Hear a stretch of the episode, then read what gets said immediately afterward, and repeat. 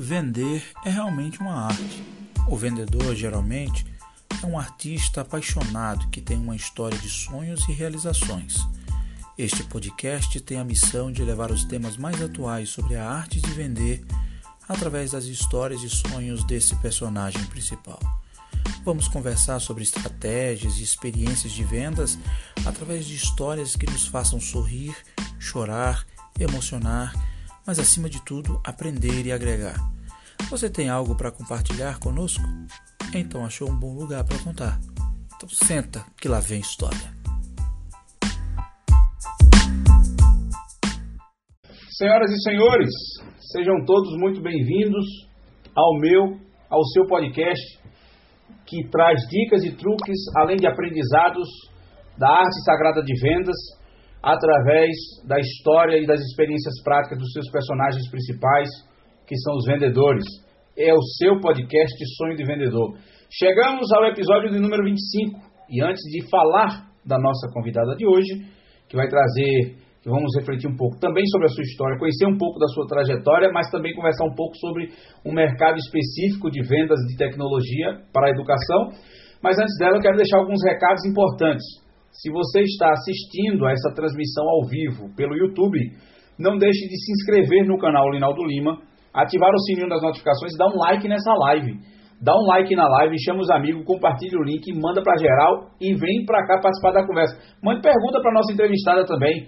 Deixa, tire ela da zona de conforto também. Deixe, traga pauta nova. Traga desafio que a mulher é boba para responder. Viu? E se você está escutando esse podcast também pela plataforma que você escolher, pelos agregadores de podcast, não deixe de assinar o feed e seguir o sonho de vendedor. Também estamos ao vivo pela plataforma da Twitch, a plataforma dos gamers. Estamos ao vivo também. Segue lá Linaldo Lima e não deixe de seguir Linaldo Lima no Instagram, arroba Linaldo Lima. Dado esses recados, queremos chamar a nossa paulista, nascida na cidade de Osasco, minha colega de trabalho, minha amiga que o trabalho, que o mercado corporativo me deu, e eu quero chamar Juliana Gemines.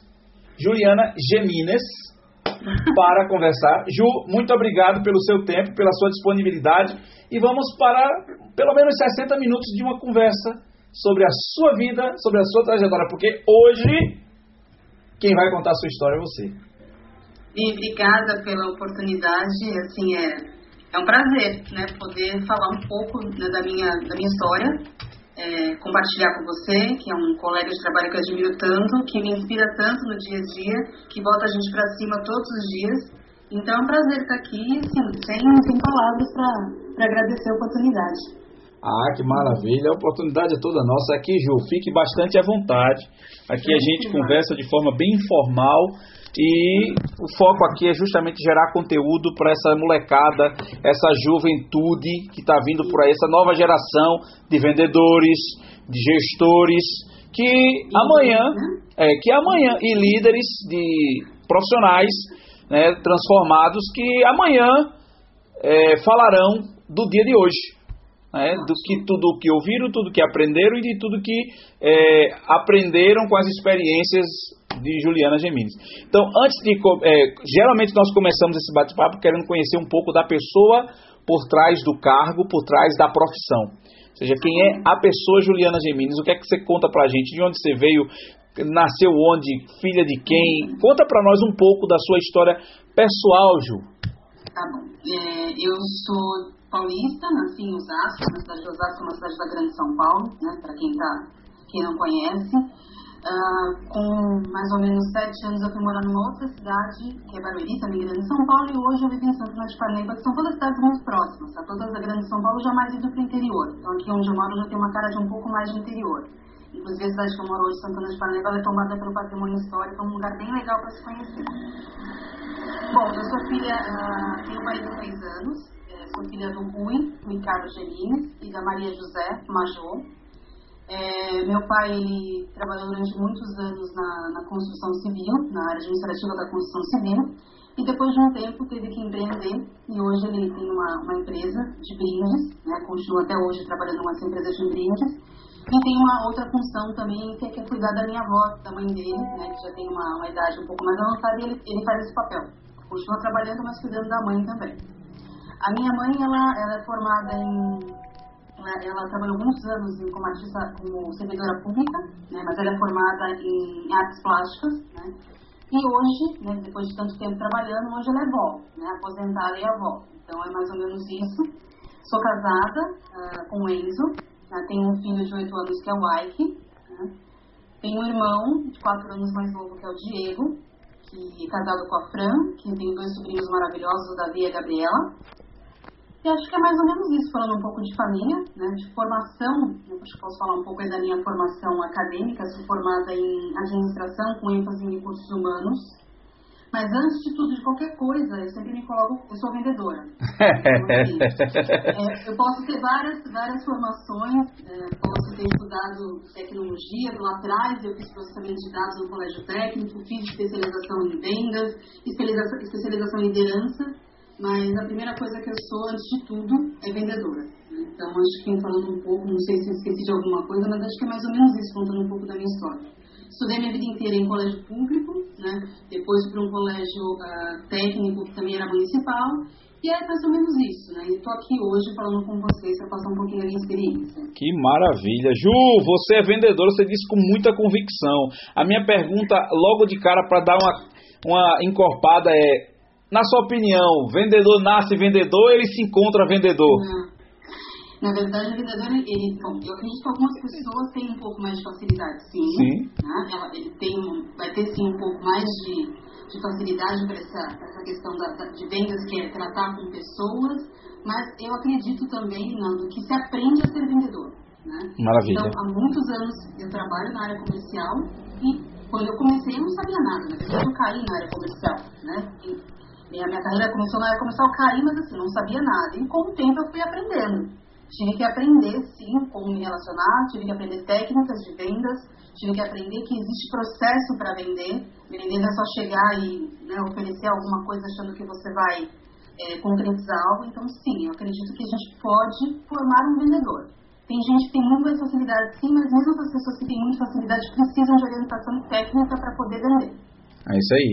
Ele pode ser desenrolado ou desenrolada, mas não é só isso que forma um vendedor, né, Ju? Não, e, e assim, né, olhando o tempo que eu tenho de, de, carreira, isso foi se profissionalizando cada vez mais. Né? O mercado, tanto o mercado comprador quanto o mercado de vendas foi se profissionalizando. Então não adianta chegar despreparado que não vai dar certo.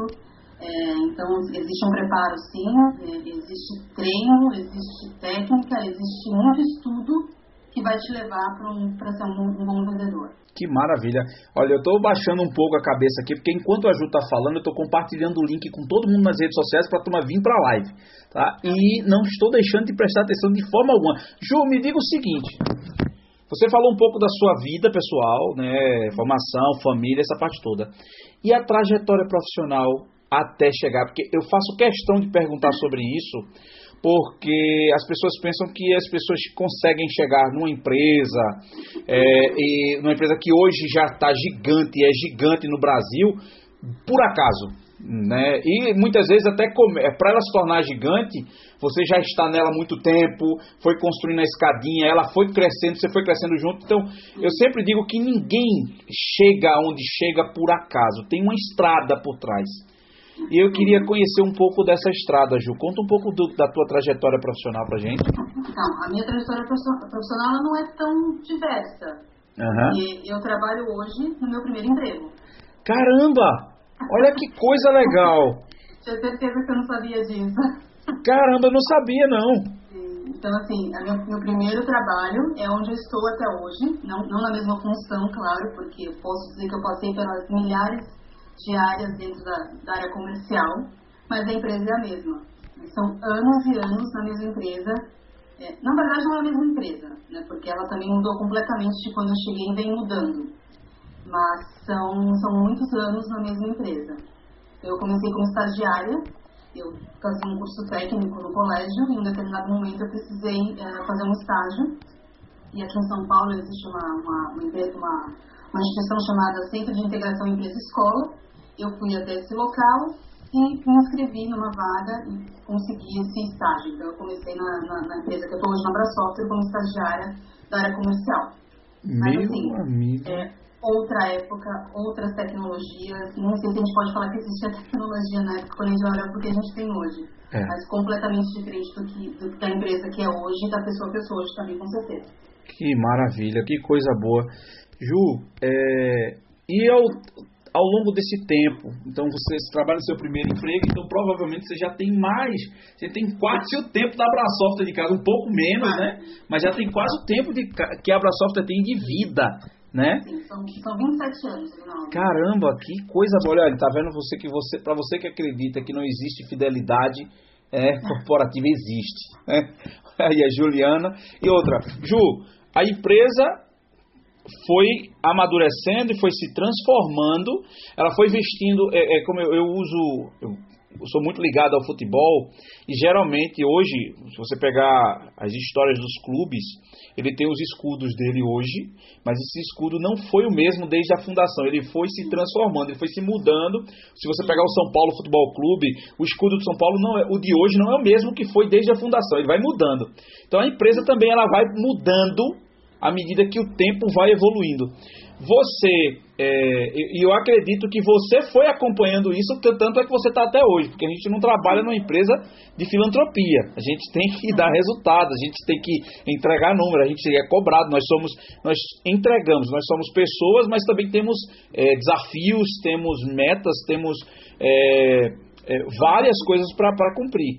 E você percebe que, tipo, que o que você vê na empresa hoje, na Brasoft, é como você, uma das fundadoras, eu posso dizer assim, é completa, ela realmente foi é, crescendo na velocidade que o tempo foi chegando para hoje ela está, porque hoje a Brasoft é, não é porque nós estamos trabalhando nela, mas é porque a gente vê o mercado falando dela. Ela está de uma maneira enorme, está de uma maneira absurdamente enorme. A pandemia fez ela ficar cada vez maior e isso você acredita que, já pelo. Vou aproveitar esse seu tempo de casa, é, você vê que essa evolução ela foi é, e hoje ela está sendo mais rápida do que foi lá atrás. Como é que você consegue ver esse contexto da evolução da empresa e da sua evolução dentro da empresa nesse período de tempo? Esse momento que a gente está vivendo, sem dúvida, acho que de uns uh, três anos para cá mudou muita coisa em questão de velocidade, né? porque o mundo pede isso para a gente.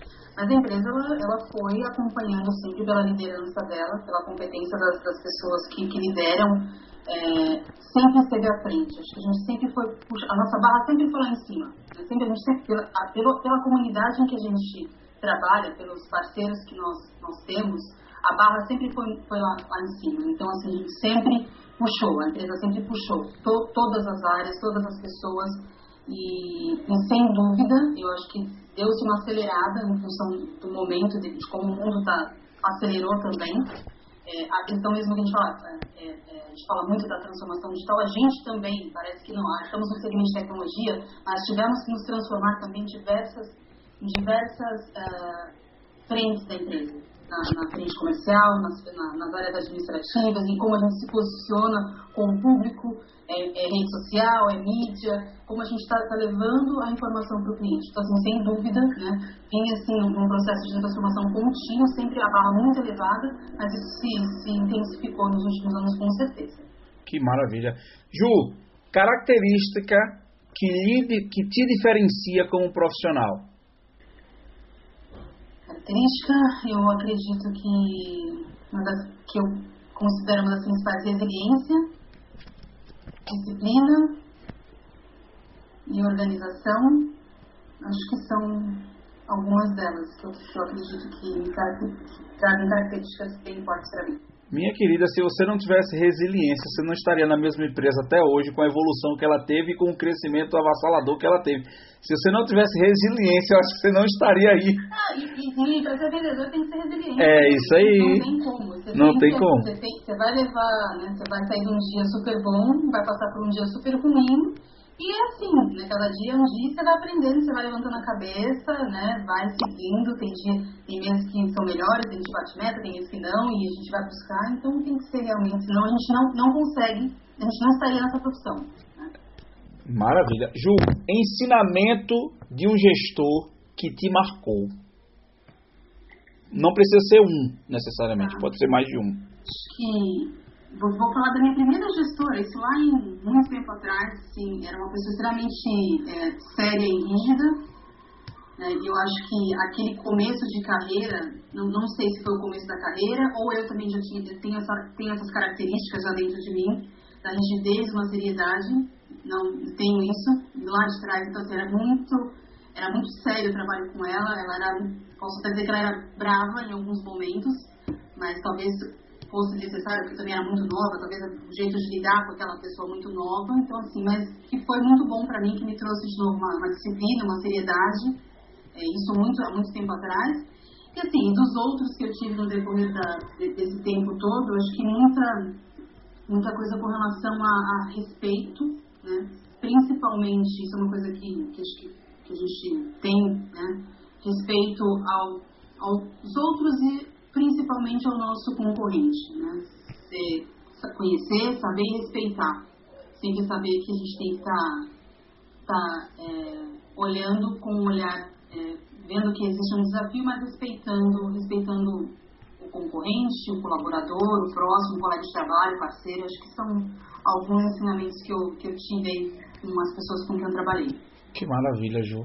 Ju... tem, tem, um, tem um outro líder também que eu tive no meio do, do caminho, é, que, que trouxe assim, uma, uma leveza também para as coisas. Apesar de tudo ser tão, às vezes, sério e rígido, ele trazia essa leveza para o meu meu dia a dia também, fazia com que a gente tivesse um pouco menos de seriedade, ele me trazia um pouco mais, menos, mesmo seriedade, vamos dar mais um pouco de risada, que fazia uma parte mais de leveza também. Que maravilha, que maravilha. Ju, me diga o seguinte, é, se você fosse separar um momento ou dois ou três momentos marcantes nessa sua trajetória profissional de uma empresa só, rapaz, é impressionante. Isso é raridade, viu gente? Nos dias de hoje, você ter mais de 27 anos numa empresa, né, um, é um CNPJ assinando a mesma carteira. É uma assinatura na carteira de trabalho que está válida por 27 anos. Isso, isso para os tempos atuais. A geração de hoje, primeiro, da minha geração para frente, assim, da geração de 91 para cá, não é nem a minha, né, que a minha já vai para trás. De 91 para cá, não se concebe mais é, no mínimo, geralmente se exibe. Eu estava na faculdade e os colegas já exibiam, é, dizendo assim: minha carteira de trabalho parece um gibi. Ou seja, de tanto risco, né? Então, mas é louvável ver que ainda tem pessoas que têm um CNPJ assinando apenas uma carteira. É, Ju, momento marcante qual momento que você reservaria como um momento que esse aqui, poxa, esse aqui, eu me lembro até hoje. E quando você lembra, dá aquela saudação, aquela, aquele saudosismo, dá aquela, aquela vontade de chorar, de alegria, né, de que foi um momento que marcou muito sua carreira profissional. Olha, eu acho que foram alguns, são vários na verdade, mas eu sempre penso com bastante carinho nos momentos em que foi me dado uh, oportunidades uh, de crescer e de assumir desafios. Então, assim, durante muito tempo eu fui vendedora, vendedora, tinha a, a responsabilidade minha com a minha carteira de clientes, com, com o meu trabalho, Juliana, ali gerindo aquele, aquele processo. A partir do momento que eu recebi a responsabilidade, que, que era, era, uma coisa que eu, que eu tinha vontade de liderar pessoas e ter, ter um time, né? Tem gente que não, não, não tem esse perfil. Mas eu sempre, sempre gostei, sempre pensei nisso. Em um determinado momento da minha carreira, é, eu, eu, recebi essa responsabilidade e aceitei de lá para cá. É, tive várias, vários momentos de, de, de, mudando de função, passando por áreas e liderando pessoas. Então, acho que o primeiro, assim, entre, antes com certeza tiveram outros, mas um que me marca bastante foi o momento que eu tive a oportunidade de, de assumir um desafio de ter um time e liderar pessoas e, e levar um pouco do, da minha, do meu dia a dia, de como eu acreditava ser a maneira correta de fazer as coisas, ou se desenvolver dentro das pessoas. Acho que talvez esse momento. Né? Que maravilha, que maravilha. Já temos algumas pessoas aqui começando. É, já temos o Ricardo Matsuda, é, dando boa noite. O Marcos Cavalcante dizendo, dizendo Juliana, para mim, é um exemplo de mulher e profissional fora da curva. Parabéns, Ju. Marcão estará fechando a nossa primeira temporada de podcast no, na, na, última segunda-feira do, do ano, A gente vai fechar com o Macão. E ele já disse que prepare duas horas que ele vai até contar comida. Ele vai contar, vai entregar os amigos, vai entregar. História, viu? Ele disse que vai contar, entrega aos amigos, vai entregar todo mundo. Diego Gemis já está online, dizendo minha irmã, meu orgulho. Faz a tag aí, Diego, fica bonitinho. Coloca a tag assim, minha irmã, meu orgulho, e acabou. Faz o comentário e manda a família subir essa tag, minha irmã, meu orgulho, e acabou. Ju, entrando agora no tema da nossa, no tema específico da nossa conversa, você é líder da célula de educação na empresa, né? É, educação é tido no meio de vendas como um mercado muito peculiar, né? É todo mundo que vende para educação. Não é todo vendedor que vende para educação. Além de ser uma área de vendas, né, é uma vertical de atendimento, nem todo mundo vende para educação. Uhum. É, eu queria que vocês tentassem nos passar o que é que é diferente, já que você já atende governo, já passou por várias áreas, atende educação, então você passou por vários setores, é, vendeu para várias áreas, e eu queria que você nos explicasse o que é que é diferente no mercado educacional primeiro, se é verdade essa, essa, essa, essa pecha, essa, afirmação. essa afirmação de que o mercado educacional ele é muito peculiar para vendas. Se sim, o que é que diferencia esse mercado e quais são os principais desafios de vender nesse mercado? Olha, assim, o mercado de educação, ele, como né, é, qualquer outro segmento, mas acho que talvez ele tenha, talvez aqui no Brasil demorado um pouco mais, ele, ele se profissionalizou também. Né? A educação, ela sempre tem aquela questão da, da sala de aula, o professor, é, da formação das pessoas, a, o aluno, então assim, tem uma, um brilho ali quando se fala de educação. Você tá, você tá, o segmento de educação, ele está formando pessoas, formando é, o futuro né, de, todo, de todo, todos os países. Então, assim, existe essa, esse, talvez esse romance quando você fala do, do segmento. A gente sabe que, que a educação no Brasil não é, é, é muito complexa, né? mas é, esse, o momento que nós estamos vivendo, a, a educação ela virou um negócio de investidores. Então, assim, existem ainda muitas, muitas uh, colégios de bairro que são tocados por famílias colégios grandes que ainda são tocados por, por matriarcas, né? mas existem também os grandes grupos educacionais, que estão aí cada vez mais é, se profissionalizando. Acredito que de uns sete anos para cá isso mudou bastante, grandes grupos adquirindo outros grupos. Então, assim, é, é um mercado que hoje é como qualquer outro mercado quando você vai vender. Claro que você está falando, você nunca você vai falar com, com profissional da, da área de tecnologia, da, da informação, do está dentro de uma instituição, mas ele é professor. Ele é um educador, ele trabalha na, na instituição como educador também. Então, existe a questão de você sim conhecer é, a sala de aula, é, o, o, o, que acontece no dia a dia de uma instituição, captação de aluno, evasão, é, metodologia. Você, você tem que saber, sim, conhecer um pouco do segmento para você poder conversar na mesma língua. Né? Eu acredito que, como, de novo, como qualquer outro segmento, é, mas a educação, às vezes, você está falando realmente com, você está negociando com o professor, porque ele está, ao mesmo tempo que ele está na área de tecnologia, ou ele, ele tem muito disso na, na, na, de educação. Ele é educador, mas ele também tem um papel dentro da instituição. Não sei se, se eu respondi aí, mas. Respondeu sim. É, existem sim coisas que você vai aprendendo no dia a dia, quando você começa a conversar com esse, com esse segmento, é, que vai te dando aí também é, insights do que, que você pode fazer, do que você pode agregar, do que você pode vender de tecnologia, o que, que você vai melhorar no, no, dia a dia daquela, daquela instituição, que pode ser desde uma pequena escola a um grande grupo educacional. Né? É, e, e, e, Ju, até no segmento de educação pública e privada já tem mudança na hora de vender, né?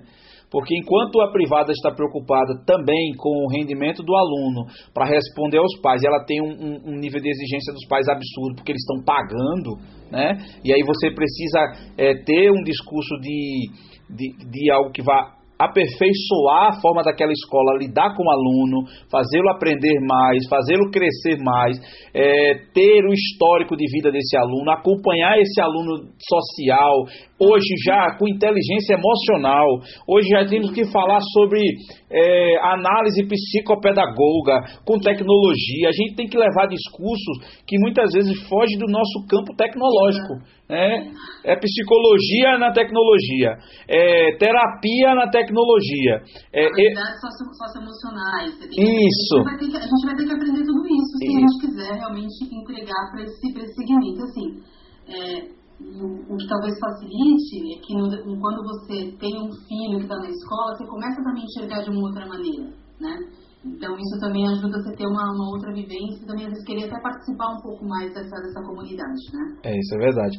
É... E assim, você estava falando do ensino público, né? E existe uma, uma enorme diferença é. É, e acho que que quem, quem estuda hoje uh, ou estudou numa escola pública, hoje acho que é um, um, pouco mais até complexo quando você conversa com algumas pessoas, diferente do meu tempo, é, é muita coisa envolvida naquela, naquela comunidade que às vezes é, foge de tudo, né? Isso é verdade. Quando a gente fala de tecnologia também, a gente está vendo, vendo aqui, né? Então, assim, hoje com essa questão da gente estar tá em casa, meu filho está dando aula aqui, não parou um dia a aula dele, estudando numa escola privada, só que do outro lado eu tenho colegas que têm filhos na escola pública assim, que até agora estão com dificuldade de receber material e conteúdo. Isso mesmo. Os professores estão tendo que se desdobrar para conseguir, não sabe o que o professor vai fazer, mas ele vai arranjar um meio para fazer, mas o, o, né, o governo não, não, não, está provendo isso da maneira que, que talvez devesse prover, né? só um país. Não, isso é verdade. E ainda para acabar tudo, Ju, quando a gente estava falando de inteligência socioemocional para alunos de escola privada, quando a gente vai para o ensino público, a gente tem que estar tá observando se aquele aluno comeu, se tem comida em casa, como é que está a questão da renda familiar, porque às vezes o cara não se concentra na aula porque está faltando comida em casa, ele não se alimenta bem, não se veste bem. Então tem todo um ecossistema que a gente, que nós vendedores que vendemos para educação, educação, precisamos estar antenado para montar o discurso para levar a tecnologia é a última coisa que se fala geralmente na, na numa, numa conversa para vender na educação. Ela geralmente vai como a última ponta. Ah, para você fazer tudo isso, eu vou te entregar isto. É o, no final da conversa. Mas, é, aproveitando, a Roberta também chegou aqui, disse que João é um profissional incrível. Chegou. Obrigada, Rô. O Diego disse: Minha irmã, meu orgulho. Aí o senhor Rui Carlos Gemines achou pouco e disse: Ah, você está pensando o quê, Diego? Ela é minha filha, meu orgulho. Tá vendo? Então já chegou. E, já, e outra, viu? Muito bom, seu Rui. Já chegou colocando a tag. É isso aí. Bota a tag e ensina pro Diego. Diego, olha como é que se faz, meu filho. É isso aí, seu Rui. Bota para gerar. Papai sempre ensina, né? diga o seguinte, Ju, durante a, pandem a pandemia, como é que você percebeu, você acabou de falar, né? Mas é, a adaptação dessa vertical no modelo de EAD. Eu acho que, é, na verdade, você já respondeu sobre isso, que muitos, é, até no setor público foi um absurdo é, a distância entre o privado e o público cada vez mais gritante, mas eu queria que você respondesse o seguinte: o modelo do EAD, depois da pandemia, passou a ser considerado agora como vital, não se 100%, mas passa a fazer parte da agenda educacional brasileira, seja ela privada ou pública? Passa, né, ainda mais nesse momento que a gente ainda continua ainda sem, sem perspectiva do que vai acontecer.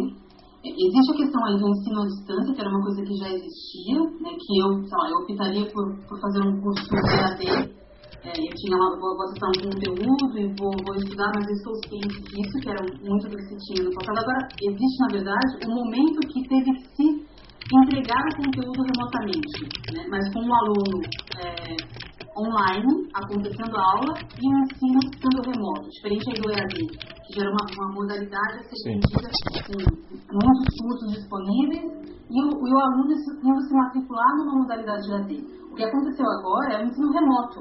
Sim. Né? Que, que, mudou um pouco, na verdade. Então, assim, é o aluno que estava matriculado presencial e teve que receber um conteúdo remoto.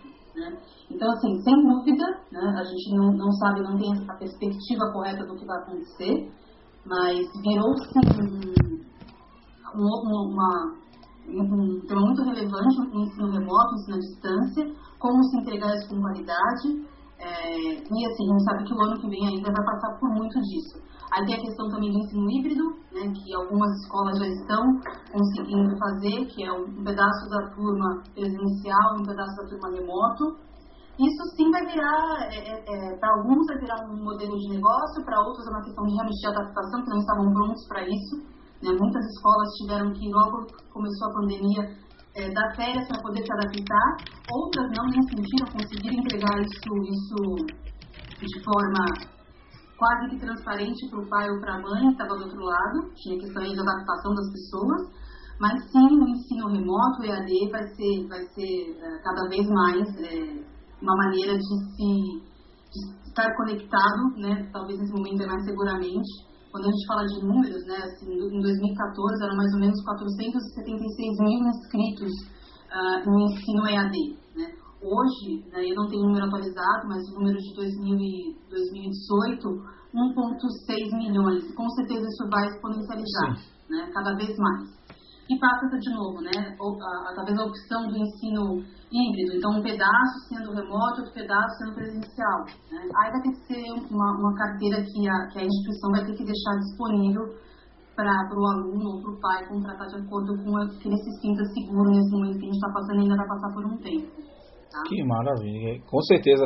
Ju, e outra coisa, ainda tem a, a questão seguinte: na velocidade que a, a, a, tecnologia vai, a educação, aí a gente já tem outras coisas para.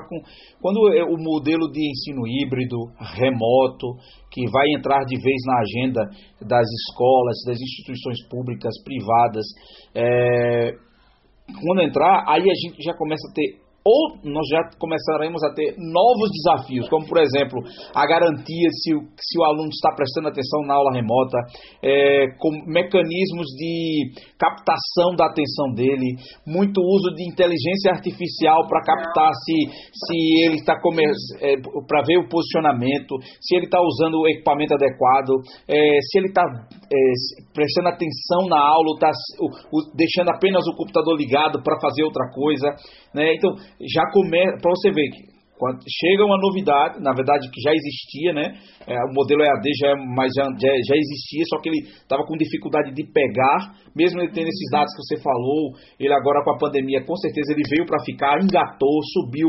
Esse número de 1,2 milhões de 2018, com certeza em 2020 isso foi lá para casa dos 3, 4 milhões fácil, eu acho que chegou perto disso mas é, agora, aí, quanto mais chegam novidades, mais desafios mais no desafios mercado. A gente tem. Mais desafios a gente tem. E assim, a tecnologia ela vem assim para apoiar. Né? Ela vai de alguma maneira, muita gente às vezes até contra quando você fala da, da inteligência artificial, mas ela vem sim para apoiar.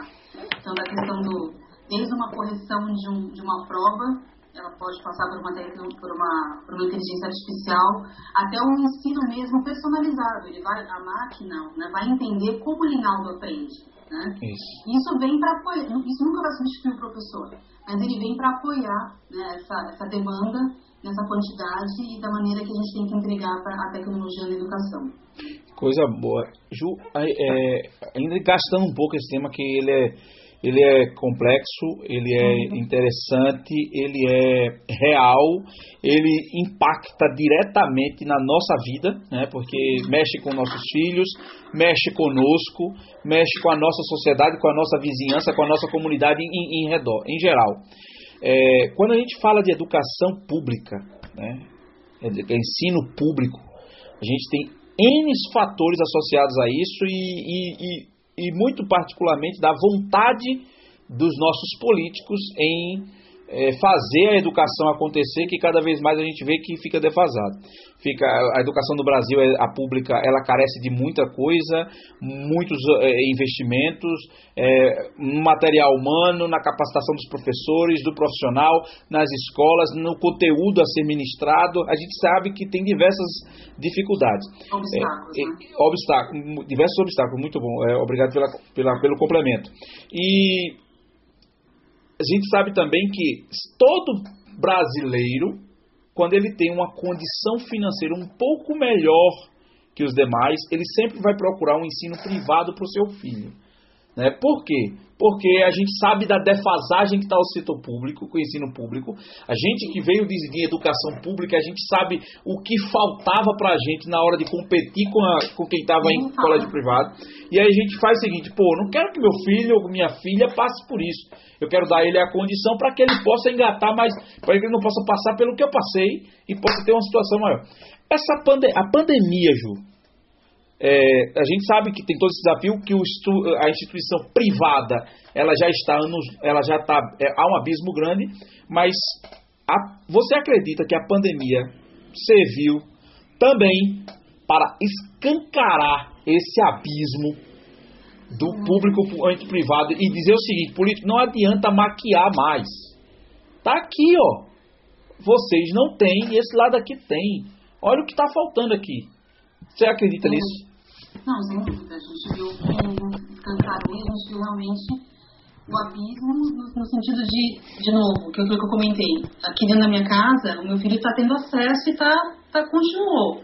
Perdeu alguma coisa ou outra, claro, mas assim.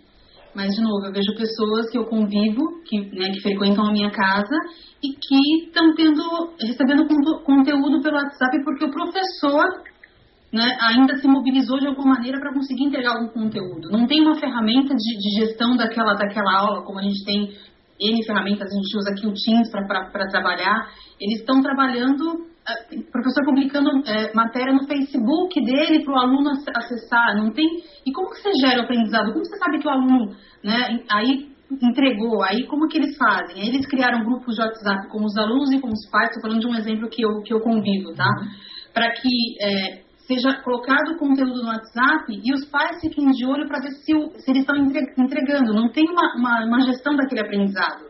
E tem gente que não entrega, tem gente que tem dificuldade, tem gente que não tem equipamento, não tem recurso, não tem internet, né? É verdade. Isso a gente é, não tem, a gente veio para dentro de casa e eu nunca tinha parado para pensar que, e mesmo pessoas muito próximas, assim, tinha um computador, um laptop em casa, que era o suficiente mas agora, é o pai trabalhando de casa, a mãe trabalhando de casa e o filho tendo que ter aula. Né? Quando se tem ainda um equipamento e quando não tem? Isso tem é um celular que às vezes nem acesso à internet tem. Então, assim, o abismo é gigante e, e, eu não sei nem o que falar, porque quando você olha para o que se traz de informação, de investimento em educação, não, não está se investindo, está se diminuindo o investimento. Então, assim, é, é realmente é, é, um tema extremamente delicado e, e que machuca a gente. A gente vê que o tamanho, como você falou, do abismo que a gente tem e que eu tenho certeza que você convive com pessoas que estão passando por isso, eu convivo também e é complexo. A gente tenta, às vezes, ajudar, perguntar como está indo, como, será que eu posso né, fornecer alguma coisa, emprestar um celular, emprestar um notebook para a pessoa conseguir, mas não é a mesma coisa. A gente sabe que, que é difícil. Um vai ter e o outro não vai ter. Isso é verdade. E o desinteresse, Li, assim, o que mais me incomoda é assim, saber que aquela criança ou aquele adolescente ele está, às vezes, num momento extremamente complexo, né? Os nossos filhos são mais novos, se eles perderem alguma coisa agora, eles vão recuperar. Mas a gente tem muito aluno que está num momento crucial e que, se não tiver aquela motivada, não tivesse um professor do lado, ele vai deixar, ele não vai fazer.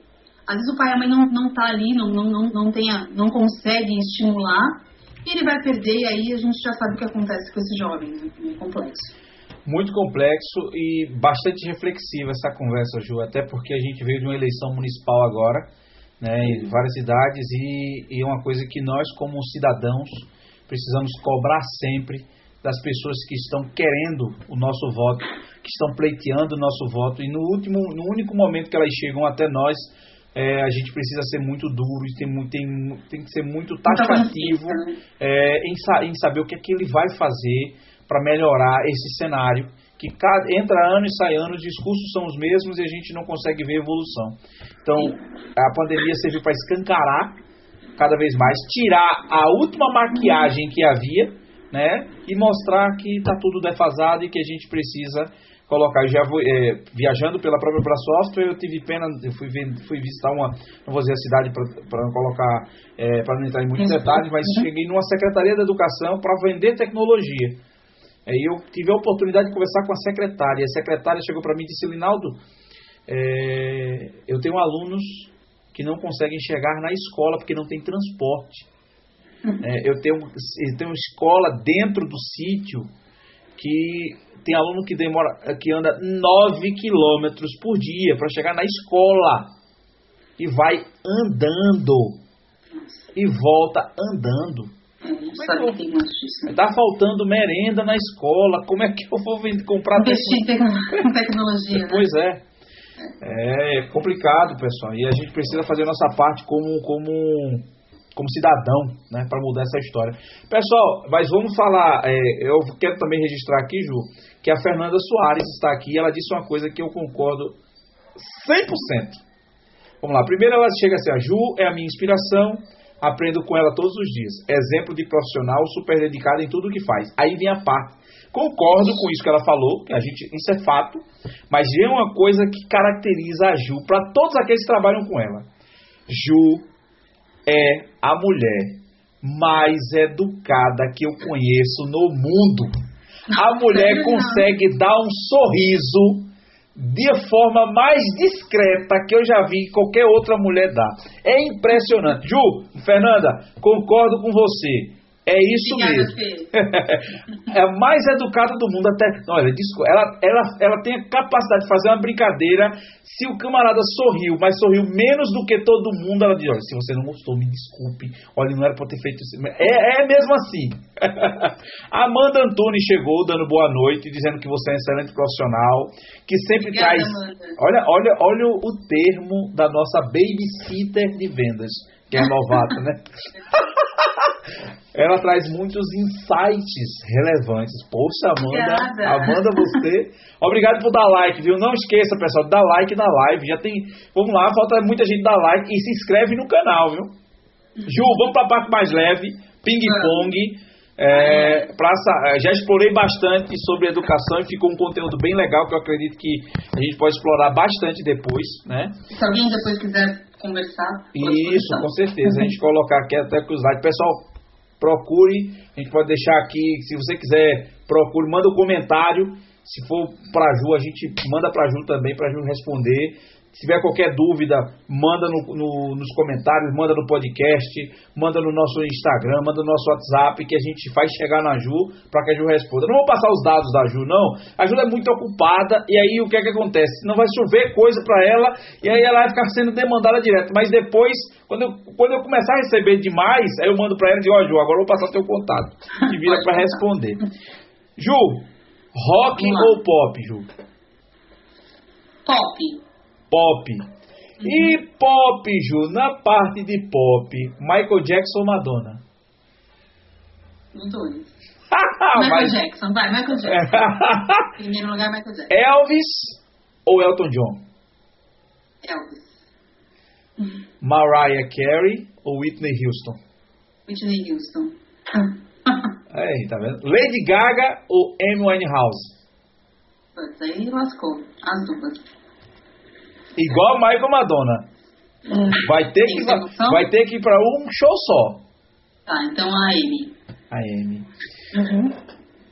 Beyoncé ou Beyoncé ou Shakira? Shakira. Britney Spears ou Christina Aguilera? E... Tem que escolher uma? Ou seja, se nas outras não tava difícil, essa daí passa. Vamos passar essa, Ju? Passei, posso passar? Tá bom. Justin Timberlake ou Bruno Mars? Bruno Mars. Ah, Maroon 5 ou Coldplay? Tudo. Aí, a gente Coldplay, só, Coldplay, só. Coldplay, né? Olha aí, tá vendo? Se eu colocar Amy Winehouse com Adele, vai Amy também? É difícil, hein? Mas a primeira é Amy. A primeira é Amy. Rapaz, tá vendo? Eu Eita, fui no show dela quando ela veio pro Brasil. Falei, não posso perder. tá vendo? Ju, hobby. O que é que a Ju gosta de fazer quando não está trabalhando, quando não está nos seus compromissos de trabalho? Hobby. O que é que a Ju gosta?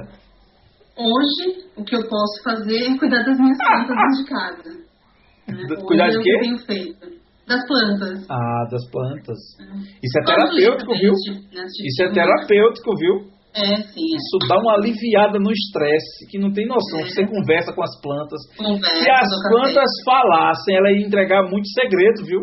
Sim. Dou bom dia todo dia. Podem me achar louca, mas não é tudo bem, né? Tá vendo? Ju, sertanejo ou MPB? MPB. Não, sua resposta era óbvia, Ju. Hum. Mas eu só queria escutar. Esporte favorito? Corrida. Ah, Corrida de rua. Corrida de rua, que bom. Você gosta pai. de correr, Ju? Gosto, não tenho corrido. Comecei a voltar agora, mas sim, era uma coisa que sempre me ajudou bastante, principalmente para dar uma desopilada. E é, São Silvestre, você já fez alguma? Fiz uma. Ah, que coisa boa, rapaz. Aí eu, eu não, pra mim é muito difícil fazer São Silvestre, que é no Réveillon, pô, é no dia do É. Réveillon. Aí fica Fiz uma difícil. e foi muito legal. É é uma experiência bem, bem gostosa, bem diferente. Que maravilha. Ju, melhor cantor. Ah, melhor cantor? Ai, ai, ai. E aí? Fred Mercury. Gosto Poxa, bastante. Fred Mercury. Ah, melhor cantora. Cantora, já falei algumas aí, então, é- é- bom, se fosse falar Brasil, Marisa Monte, Elis Regina, Cel, Ties, vozes femininas eu gosto muito. Aí olhando Amy House, Adele, são essas que eu gosto. Entendi. Elis Regina, Certo, mas se fosse, algumas, né? se fosse escolher uma. ixi, difícil. Ah, ou seja, é, elas estão num patamar que fica difícil você escolher uma. Pra mim é difícil, eu gosto de, ba- dessas vozes eu gosto de todas. Banda. Queen, Olha, aí é a banda do Fabi. Fabi disse que quem não gosta de Queen parece que. Aí ele, ele fala, faz uma defesa do Queen absurda.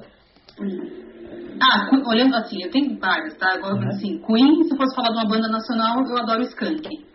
Hum, coisa boa. que são coisas completamente diferentes, mas... sim. Ju, se você fosse. Se você fosse.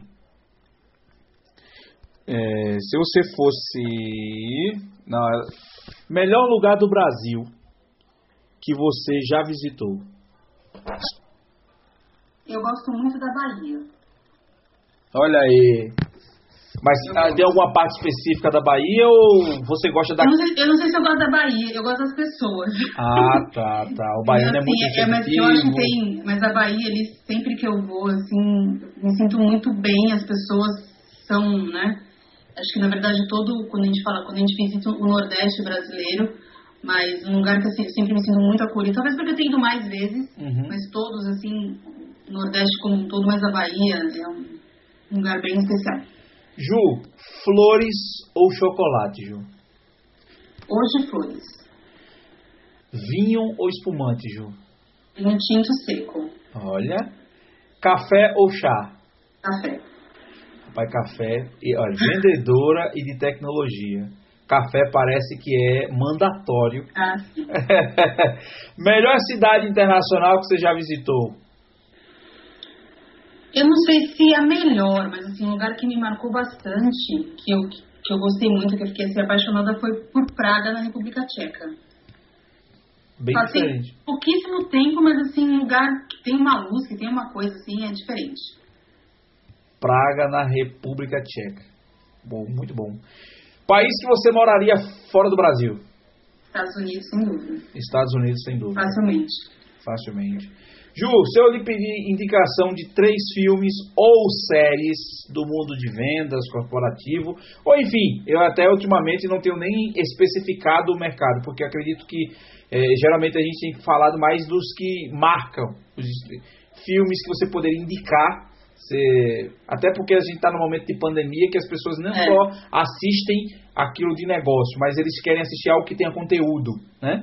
Eu, eu, assim, particularmente, eu não, eu não sou muito de assistir filmes sobre mundo corporativo, não.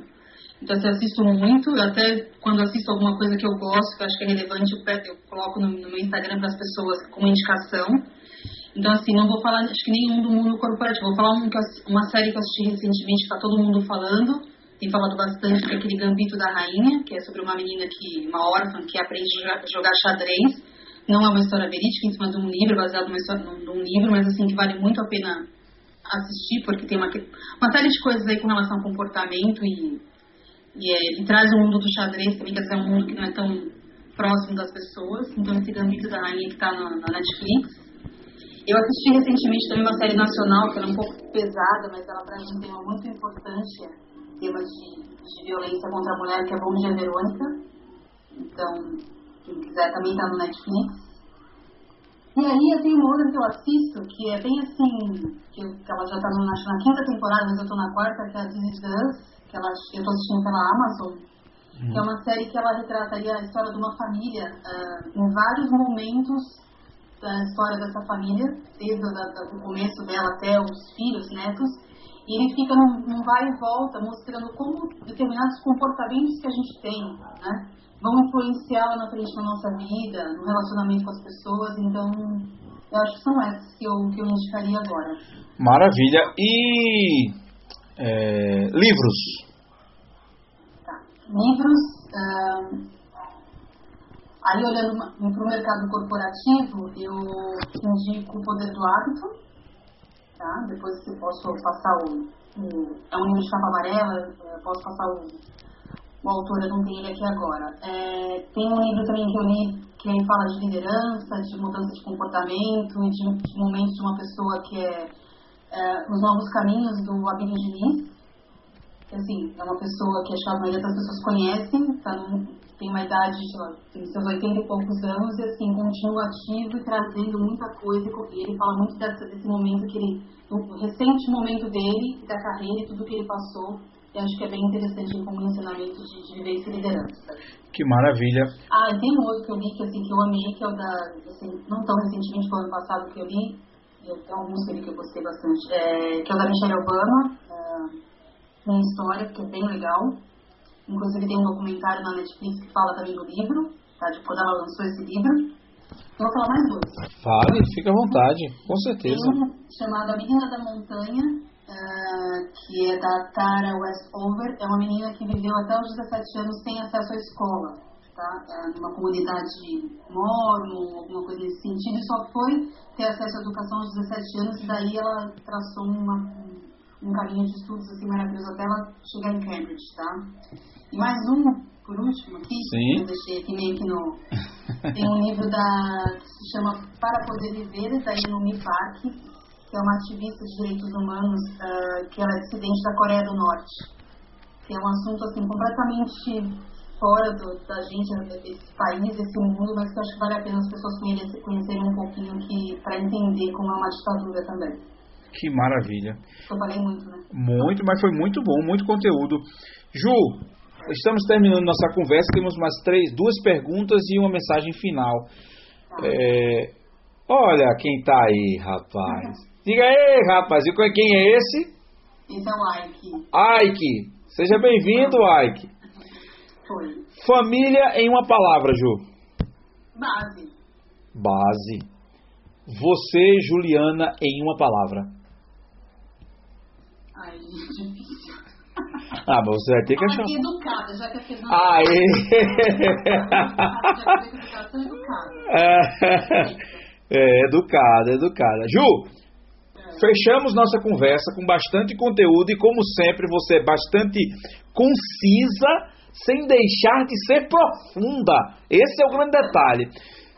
Chegamos no final da nossa conversa. Eu queria que você deixasse a mensagem final para todas as pessoas que estão nos assistindo, que estão nos escutando, que vão nos assistir, que vão nos escutar e, como eu falei no começo da nossa conversa, essa geração que vai chegar e que vai enfrentar o mercado que nós já estamos e vai precisar de conteúdo de quem já passou por ele para evitar erros antigos e se preparar para esse mercado. Que mensagem você deixaria para essas pessoas? Acho que aí uh, a gente buscar o conhecimento e educação, que acho que é a base de novo de tudo. Não esperar que alguém vai te dar isso, vai te trazer, vai atrás, né, dentro das suas possibilidades não ficar esperando que uma empresa ou seu pai ou sua mãe assim vai atrás, né? Assim, acho que o mundo hoje dá possibilidades da gente buscar mais informação e se desenvolver. Assim, o que puder se desenvolver, não, não, não para de estudar nunca, vai estudar inglês, né? Vai fazer o inglês. Tem muita gente que vem falar comigo, ah, vou fazer uma pós no inglês. Falo, você sabe falar inglês? Então vai, vai, bota lá no teu, no teu currículo inglês que faz muita diferença. É, e acho que assim, é, é buscar estar atento ao que está acontecendo. O mercado de tecnologia é um mercado que está muito ativo e precisa de profissional. Então, assim, se tiver alguma mínima aptidão, vai estudar tecnologia, porque precisa de gente para trabalhar e falta mão de obra. Eu tento falar para as pessoas que estão começando assim, meu, dá uma vez se você não tem uma, uma aptidão, dá uma estudadinha nisso aqui, porque precisa, né? É, tem um, leque gigantesco aí de, de, de, de, mão de obra que não está capacitada e esse mercado está demandando e a gente precisa dessa mão de obra. Então, assim, né, deixa aí uma mensagem. Se tiver alguma aptidão, gostar do assunto, vai atrás para estudar um pouquinho de desenvolvimento de tecnologia, que tem muito mercado nesse. Eu não sou técnica, sou comercial, mas eu sei o quanto esse, esse segmento está exigindo que a gente precisa de profissional para suprir essa, essa demanda. Isso é, isso é verdade. É isso, é não, sempre estudar, buscar informação, buscar pessoas boas para terem do seu lado, que possam te aconselhar da maneira correta e a gente consegue perceber quando as pessoas são boas, então acho que acho que é isso. E assim, tem uma palavra que eu tinha deixado aqui anotada que eu, que é, eu, eu gosto muito da cultura japonesa, né? Uhum. Meu esposo ele, ele, vem da, da, descendência oriental e eu estudo muito, gosto muito, então assim, tem uma palavra que, que é Ichigo Ichie, né? assim, que esse momento que a gente está vivendo agora ele não vai acontecer mais.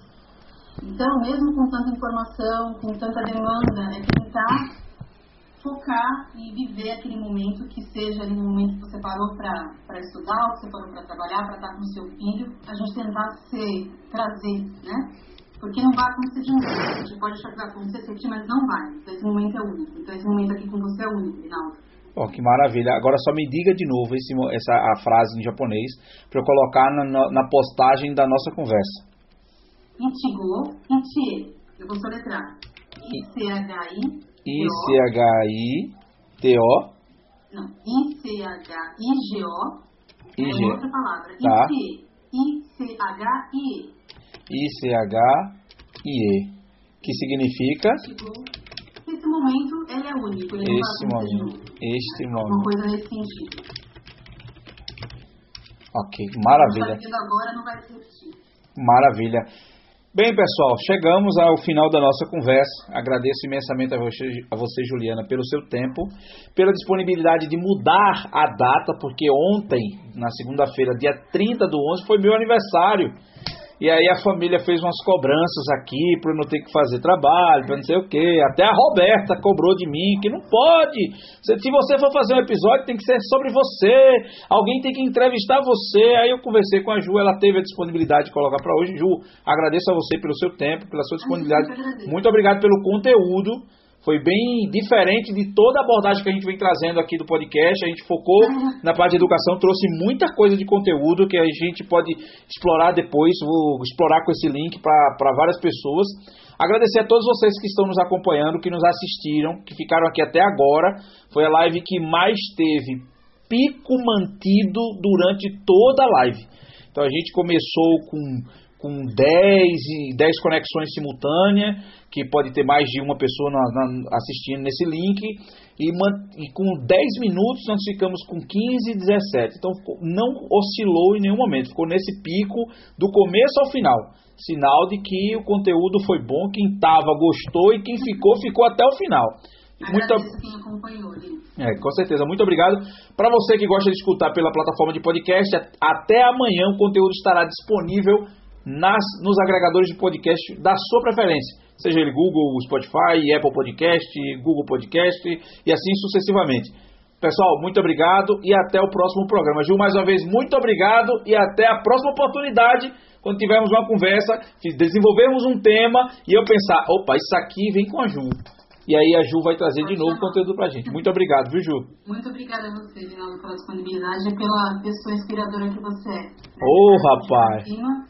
É um prazer estar aqui com você. Muito obrigada. Obrigado. E a todos vocês, até o próximo episódio. Um abraço. Tchau, tchau. Tchau, tchau.